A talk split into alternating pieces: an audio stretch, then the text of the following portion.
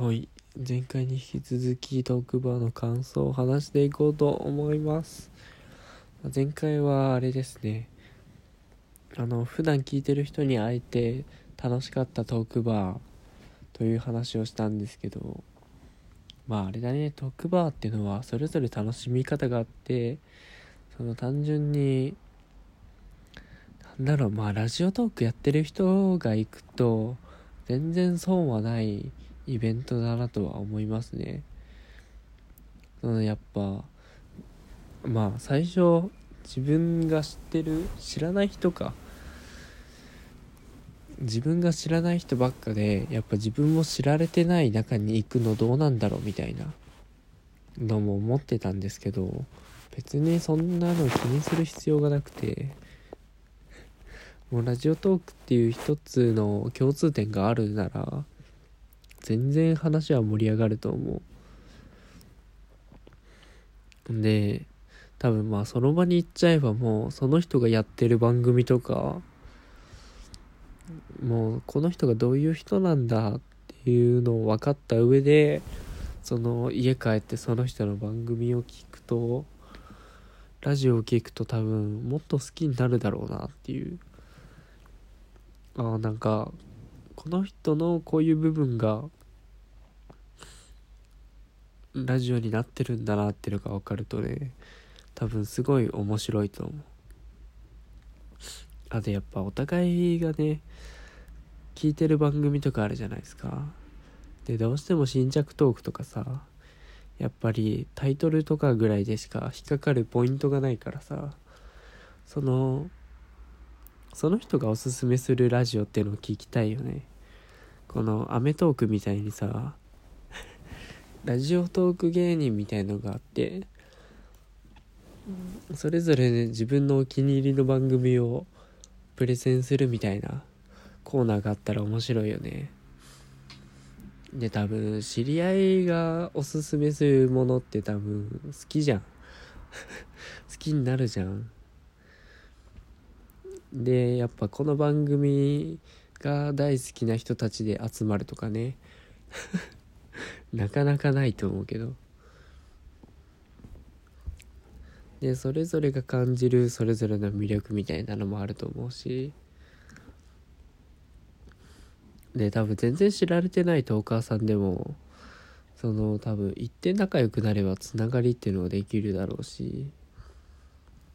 やっぱりねその聞く幅も広がると思う。で自分の知らなかった世界っていうかあこういう番組の作り方があるんだみたいなのもあると思うしあこんなことをラジオで話してる人がいるんだっていうもう絶対あれだねラジオトークの世界が広がるイベントだと思いましたね。あと初めてあのミルテさんに会いました。運営の方ですね。で会った時もなんか認識してくださっててすごい嬉しかったです。あのやっぱり何回も 話してくださったのはあの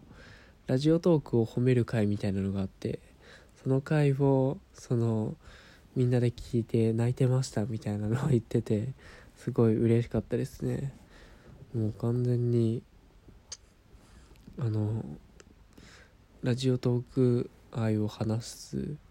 回があったんですけどいつぐらいだろうな。あのしかもそれめちゃくちゃ深夜に撮ったから自分でも聞いてみたらすごい小声で聞きづらかったんですけど確かにいろんな人にリアクションもらった回だったんですよ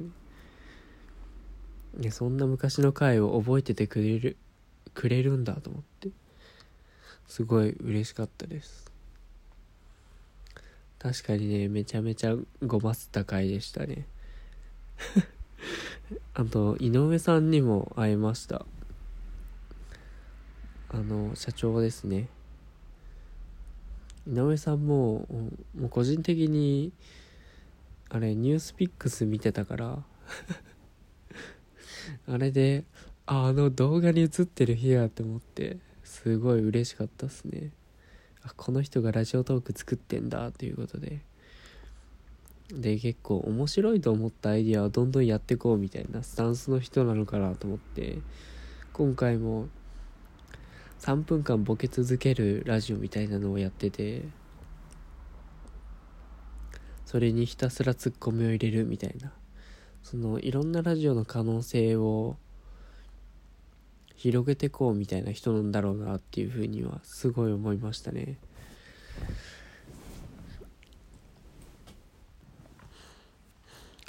ねやっぱりラジオトーク自体も多分変わってきてるんだろうな。なんかちゃんと公式っていうのがあんまり表に出なくなったことで、その、一般ユーザーというか、やっぱり、その、使ってる人たちで作り上げていくコンテンツに変わりつつあるのかなっていうのは思いましたね。あれだよ、あの、YouTube とかニコ動とかか。いやまあよくわからんけどあのあれもあれか結局まあ公式の人がいるんだけどやっぱり一般の人のゲーム実況者さんとかいたりとかそのやっぱ配信者同士でつながって作り上げて盛り上げていくコンテンツになっていくんだろうなっていうのはすごい思いましたね。いやだからこそねそのどういう風に配信してるとかさどういう番組をやってるとか何きっかけで知ったとかも知りたかったしあの最近の悩みとかも話してみたかったよね。どういうラジオのテーマで毎回喋ってるというかどうやってトークテーマ決めてんのみたいな話も聞きたかったし。いや確かにね行くとね話したいことっていっぱいあるよね。ただ今言ったことは一つも話せてないので あんまりどうだろうな。トークバー向いてないのかもしれない。俺個人的な話をするとやっぱり行くとね飲み会というかああいう場が苦手なんだなとはね感じてしまったあの2軒目ぐらいがは大丈夫だったんですけどあんだけ盛り上がる場にいるとやっぱり萎縮しちゃってというか、まあ俺の声もあんまり通りづらいんでね、あの、まともに話ができないんですよ。なんで、まああの場を盛り上げるために、その、ゲームとかやって楽しかったんですけど、やっぱり話したい人は、はもう、話したい人たちで抜けて、次のお店を行くのも全然ありなんじゃないかなとは思いましたね。やっぱり不思議なもので4人以上人間がいると自分の対応も変わってくるんだなっていうのはすごい感じましたね。うんなんだろうな。一対複数人用の自分とその場にいる人たちだけで話せばいい時の自分とやっぱ変わってくるじゃないですか。やっぱねそのそこでも盛り上げれる人ってすごいなって思いましたね。そのああいうたくさん人がいる中で場を回せる人はねやっぱりすごいと思いましたねまあ俺はどっちかっていうとうん、4人ぐらいが限界かな。4人か、6人ぐらいが限界かな。そのやっぱ、共通のテーマに対して、いろいろ深く話したいみたいなタイプなんで、なかなかね、ああいう場はね、戸惑いつつも、まあ楽しかったですけどね。やっぱ普段通りの自分でいられないっていうのはねちょっとありましたね。すごいもう完全に雰囲気に飲まれました。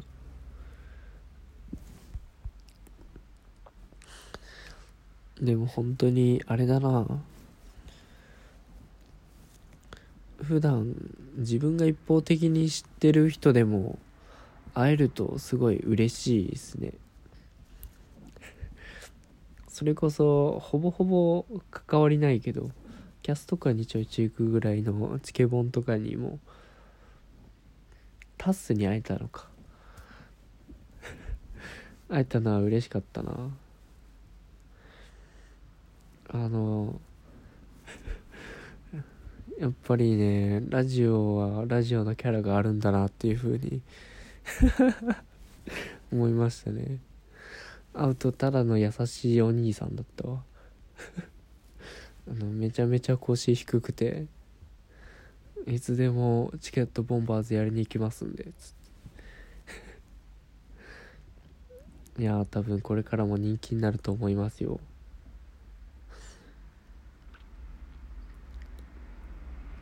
と誰だっけな？アトイさんとかもいたな。アトイさんもいろいろ深い話をしてて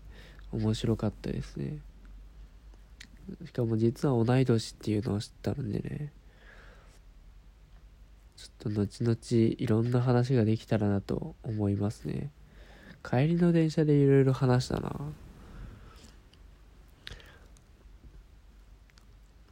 いやだからねやっぱあそこはつながりを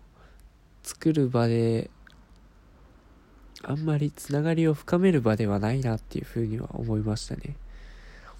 まあねあの場でバーってつながり作って後々コラボとかが増えればいいですね。コラボトークとかが。いや俺もちゃんと話したいことが多かったからちょっと時間が合えばコラボ撮りたいですね。ってことで今回は2回に引き続きトークバーの感想を話していきました。また次回も多分あると思うのであったら参加したいなと思います。じゃあ週末楽しかったんでね。バイバイ。